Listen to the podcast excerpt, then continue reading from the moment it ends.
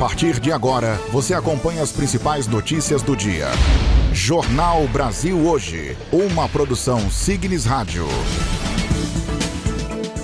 Bom dia, hoje 31 de agosto de 2023. Estamos chegando para apresentar a você a penúltima edição do Jornal Brasil Hoje, a partir dos estúdios da Rádio Cultura FM em Guarapuava, no Paraná, para as cinco regiões do nosso país. Eu sou o Jorge Teles e apresento agora alguns destaques desta quinta-feira. Mendonça vota a favor do marco temporal para a demarcação de terras indígenas. Placar é de 2 a 2. 150 oficinas de costura em situação análoga à escravidão são descobertas na cidade de São Paulo. Mais de 142 mil postos de trabalho foram criados em julho. Senado aprova voto de qualidade para o CARF. Papa Francisco viaja hoje para a Mongólia. Fique na sintonia, o Jornal Brasil Hoje, edição 10.402, a penúltima edição da sua história, começa agora. O Supremo Tribunal Federal chegou ao placar de 2 a 2 sobre o marco temporal para a demarcação das terras indígenas. O julgamento foi retomado ontem, depois que o ministro André Mendonça pediu, ainda no mês de junho, mais tempo para analisar o caso.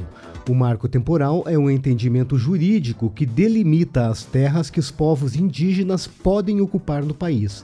O limite seria que essas terras, que as áreas já ocupadas ou disputadas na Justiça até o dia 5 de outubro de 1988, data de promulgação da Constituição, seria indígena. Ontem, o ministro André Mendonça não concluiu o voto, mas já deixou claro ser a favor do marco temporal. Em sua análise, Mendonça relembrou o julgamento sobre a demarcação da terra indígena Raposa do Sol em Roraima. Segundo Mendonça, na época, o Supremo assegurou o marco temporal para a demarcação da terra indígena. Para ele, o julgamento, há 14 anos, estabeleceu um histórico jurídico que trouxe mais segurança a indígenas e não indígenas, e uma mudança nesse entendimento agora traria insegurança jurídica. Em junho, o ministro Alexandre de Moraes votou contra o marco temporal. Para ele, as terras ocupadas por indígenas em 5 de outubro de 1988 devem ficar com os indígenas e as terras que estavam em disputa jurídica na época também, mas com a indenização das benfeitorias para os não indígenas.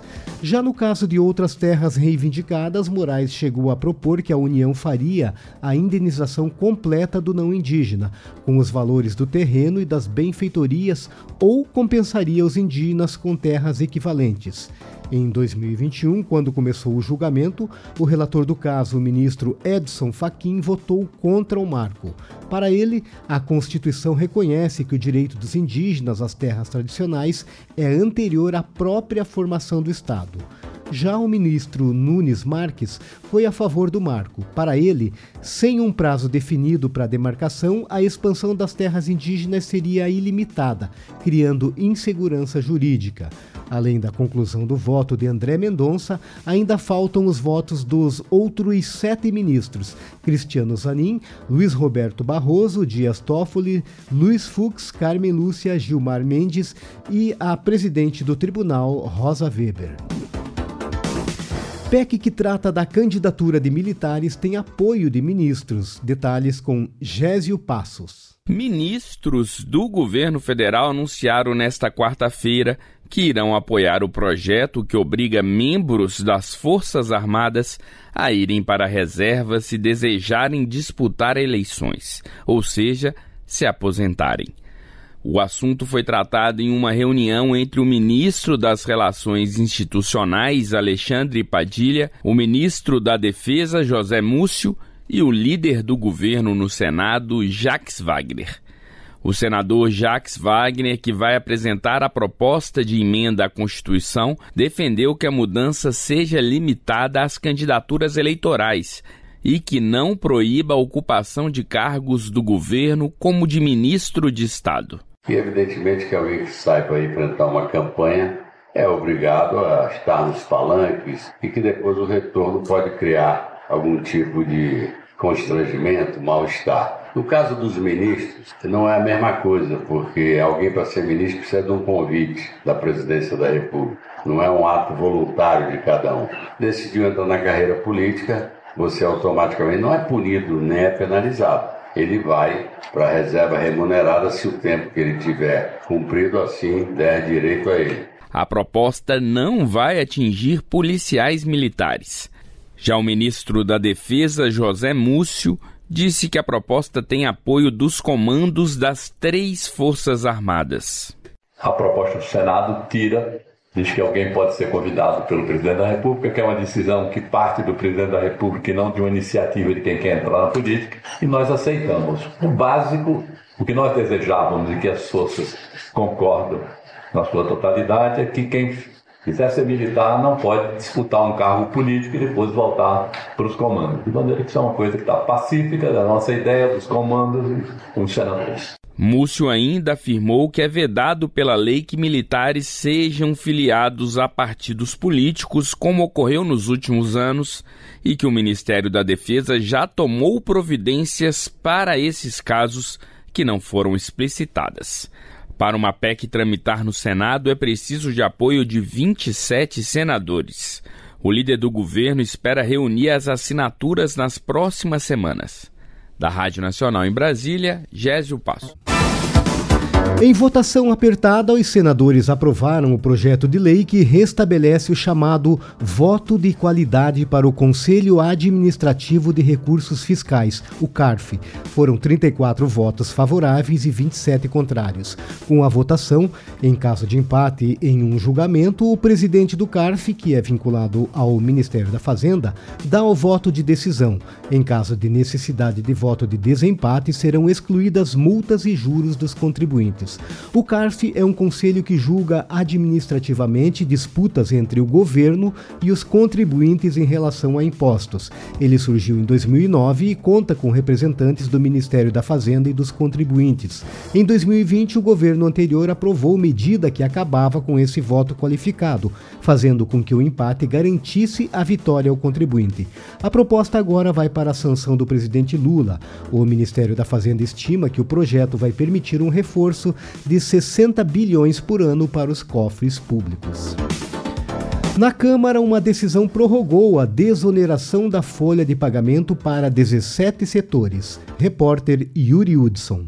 O plenário da Câmara dos Deputados aprovou nesta quarta-feira o projeto que prorroga a desoneração da folha de pagamento até dezembro de 2027 para os setores que mais empregam na economia.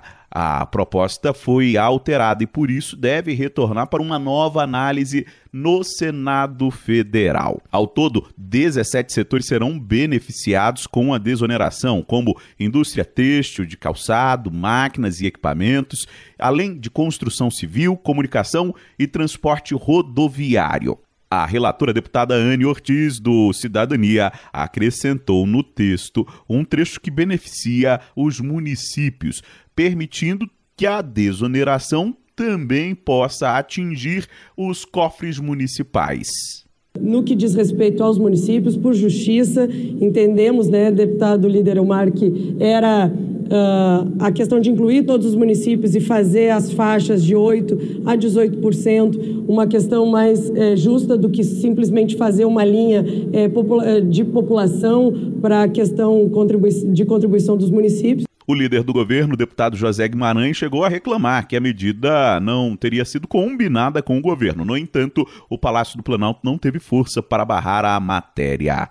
O autor da proposta é o senador Efraim Filho, que deve comandar as articulações no Senado Federal para garantir a aprovação da matéria o quanto antes. Não é arrecadar mais. E esse projeto dialoga com quem produz, dialoga com sindicatos trabalhadores, ele faz com que pais e mães de família, jovens que estão na fila do desemprego, possam conquistar a oportunidade do trabalho, de com o suor do seu rosto pôr o pão na mesa da sua casa. Essa nova desoneração prevê ainda a redução das alíquotas praticadas atualmente. Por exemplo, o setor de transporte de passageiros terá uma alíquota reduzida de 2% para 1% a partir de 2024. Agora, o projeto segue para análise do Senado Federal. Agência Rádio Web de Brasília, Yuri Hudson. Muito obrigado ao Yuri Hudson. O governo federal prepara um conjunto de ações e programas com o objetivo de tirar o país do mapa da fome, reduzir as taxas de pobreza e de insegurança alimentar e nutricional. A nova política recebe, recebeu o nome de Plano Brasil Sem Fome. A ação vai contar com caravanas para realizar pactos com os estados e municípios, visando o combate à fome, além da busca ativa para chegar às pessoas que sofrem principalmente com insegurança alimentar grave. De acordo com os dados do segundo segundo inquérito nacional sobre insegurança alimentar no contexto da pandemia de Covid-19 no Brasil, a fome avançou no país em 2022 e atinge 33 milhões e 100 mil pessoas. 150 oficinas de costura em situação análoga à escravidão são descobertas pelo Conselho Nacional de Direitos Humanos na cidade de São Paulo. Repórter Leandro Martins é quem nos traz a informação. Cerca de 150 oficinas de costura com trabalhadores em condições semelhantes à escravidão foram descobertas na cidade de São Paulo por uma comitiva do CNDH, Conselho Nacional de Direitos Humanos. O Conselho chegou ao flagrante a partir de conversas no último domingo com um grupo de cerca de 120 imigrantes e refugiados, principalmente da Bolívia, além de cidadãos do Equador, da Venezuela e ainda paraguaios e peruanos. Essas pessoas moram nas mesmas casas onde trabalham e a jornada nas oficinas começa às 7 horas da manhã e se estende até a meia-noite. Quase todas trabalham na confecção de roupas. Elas contam que têm raras pausas ao longo do dia, o que configura jornada exaustiva e fere os direitos trabalhistas. Pelos relatos, o Conselho apurou também que os trabalhadores pagam tanto pelos alimentos que consomem, quanto pelos banhos que cada integrante de suas famílias toma nos locais. A conselheira do CNDH, Virgínia Berriel, destacou que, mesmo quando os trabalhadores conseguem relativa liberdade, optam por permanecer na atividade, comprando máquinas de costura, mas seguem em um quadro de precariedade. Esses dados vão ser divulgados pelo Conselho em relatório nesta quinta-feira, quando a situação de trabalhadores que sofrem exploração em ambientes domésticos vai ser abordada em audiência pública na Alesp, a Assembleia Legislativa de São Paulo. Da Rádio Nacional em São Paulo, Leandro Martins. Muito obrigado, Leandro. Mais de 142 mil postos de trabalho foram criados em julho. O destaque ficou para o setor de serviços, que representou 39% do total de empregos gerados. A reportagem é de Sayonara Moreno. Mais de 142 mil postos de trabalho com carteira assinada foram criados no mês de julho. Os dados do novo CAGED, Cadastro Geral de Empregados e Desempregados, mostram que, enquanto ocorreram mais de 1 milhão e 740 mil desligamentos, o país registrou mais de 1 milhão e 883 mil admissões no mês anterior. Com isso, julho totalizou mais de 43 milhões de empregos com carteira assinada, um saldo 33% maior que o estoque de vagas do mês anterior, junho.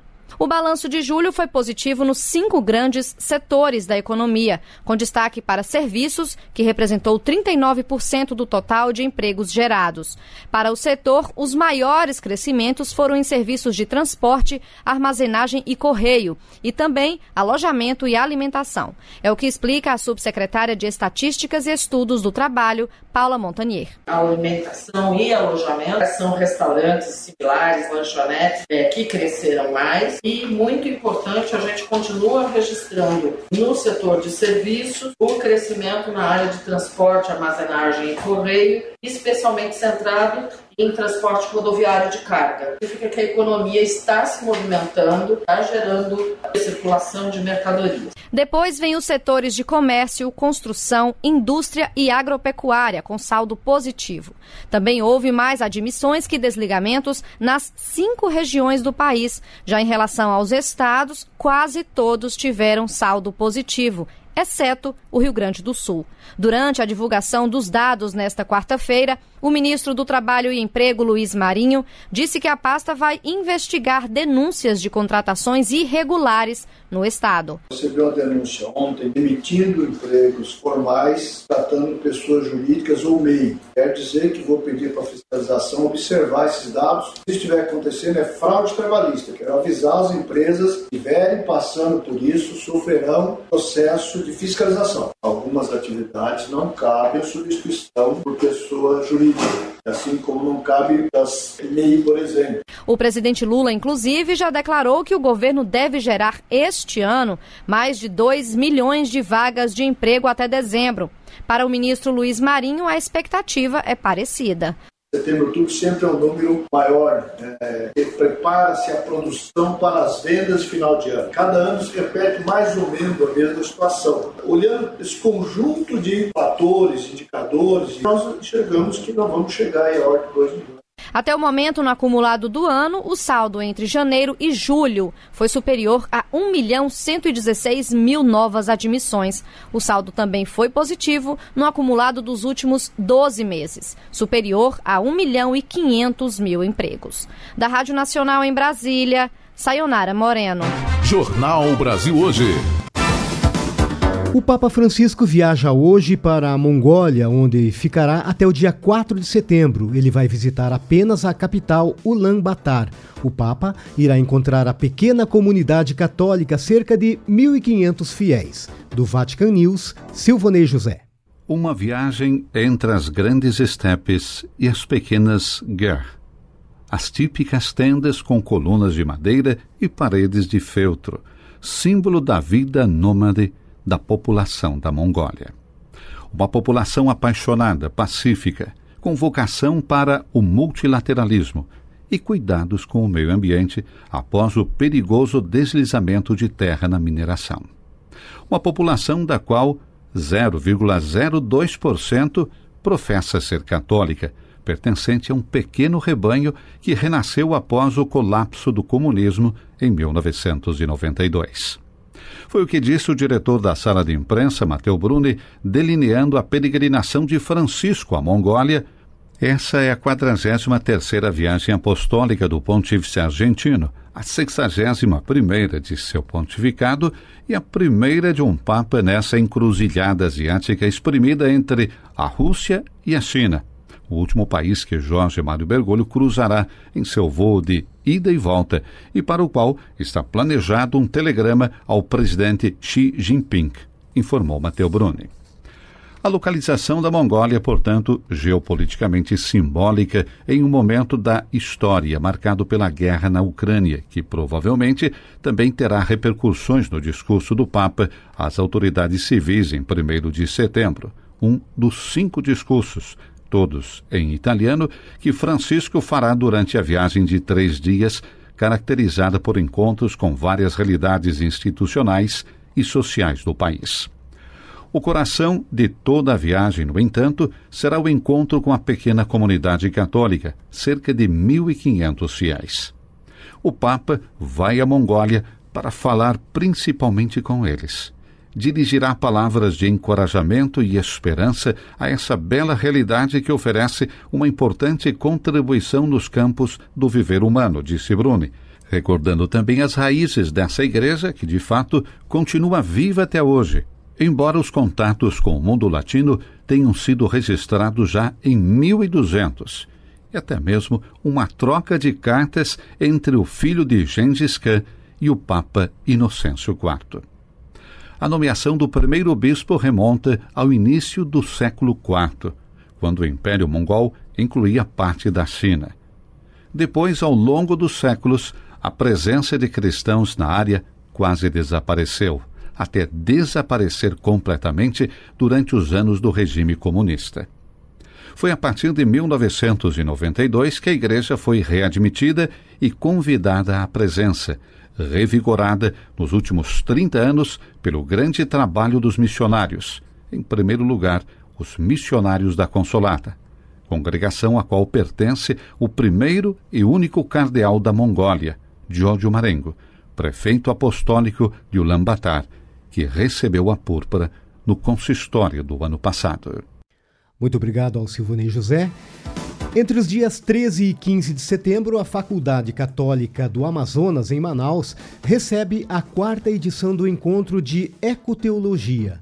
O encontro, o objetivo desse encontro é refletir a partir de uma perspectiva ecoteológica sobre as necessidades e estratégias, contribuições da teologia para a superação das múltiplas, múltiplas violências, conflitos e disputas que ameaçam a Amazônia e reanimar as resistências pautadas na esperança evangélica.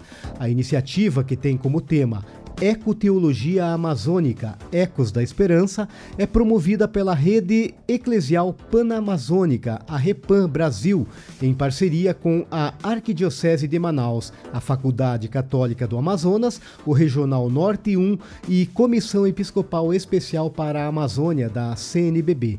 O encontro é aberto ao público e terá transmissão ao vivo nas redes sociais da Repan Brasil.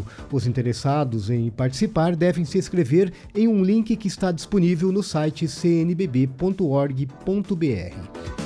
E foi celebrada na manhã de ontem, na Capela Nossa Senhora Aparecida, na sede da CNBB em Brasília, a missa com os parlamentares católicos. Deputados federais e senadores da República participaram da celebração presidida pelo Bispo Auxiliar de Brasília e secretário da CNBB, Dom Ricardo Hoppers. Em sua homilia, Dom Ricardo falou sobre a perseverança, trabalho árduo, valores e citou o Salmo 138, que mostra que aqueles que estão sintonizados com a vontade de Deus têm como que asas vão longe, sobem mais alto. Dom Ricardo exortou os parlamentares a perseverarem na fé, mesmo que os trabalhos sejam pesados, angustiosos e fatigosos. Jornal Brasil Hoje. E chegamos ao final da edição 10.402 do Jornal Brasil Hoje, a penúltima edição da sua história. Nos trabalhos técnicos, Dariel Valentim. Apresentação, Jorge Teles. Edição foi minha e de Kleber Moleta. Produção e geração de conteúdo, setor rádio da Signes Brasil e Rádio Cultura de Guarapuava, no Paraná. O Jornal Brasil Hoje volta amanhã às 7 horas. Para você, um bom dia, uma boa quinta-feira. Signes Rádio. Jornal Brasil Hoje.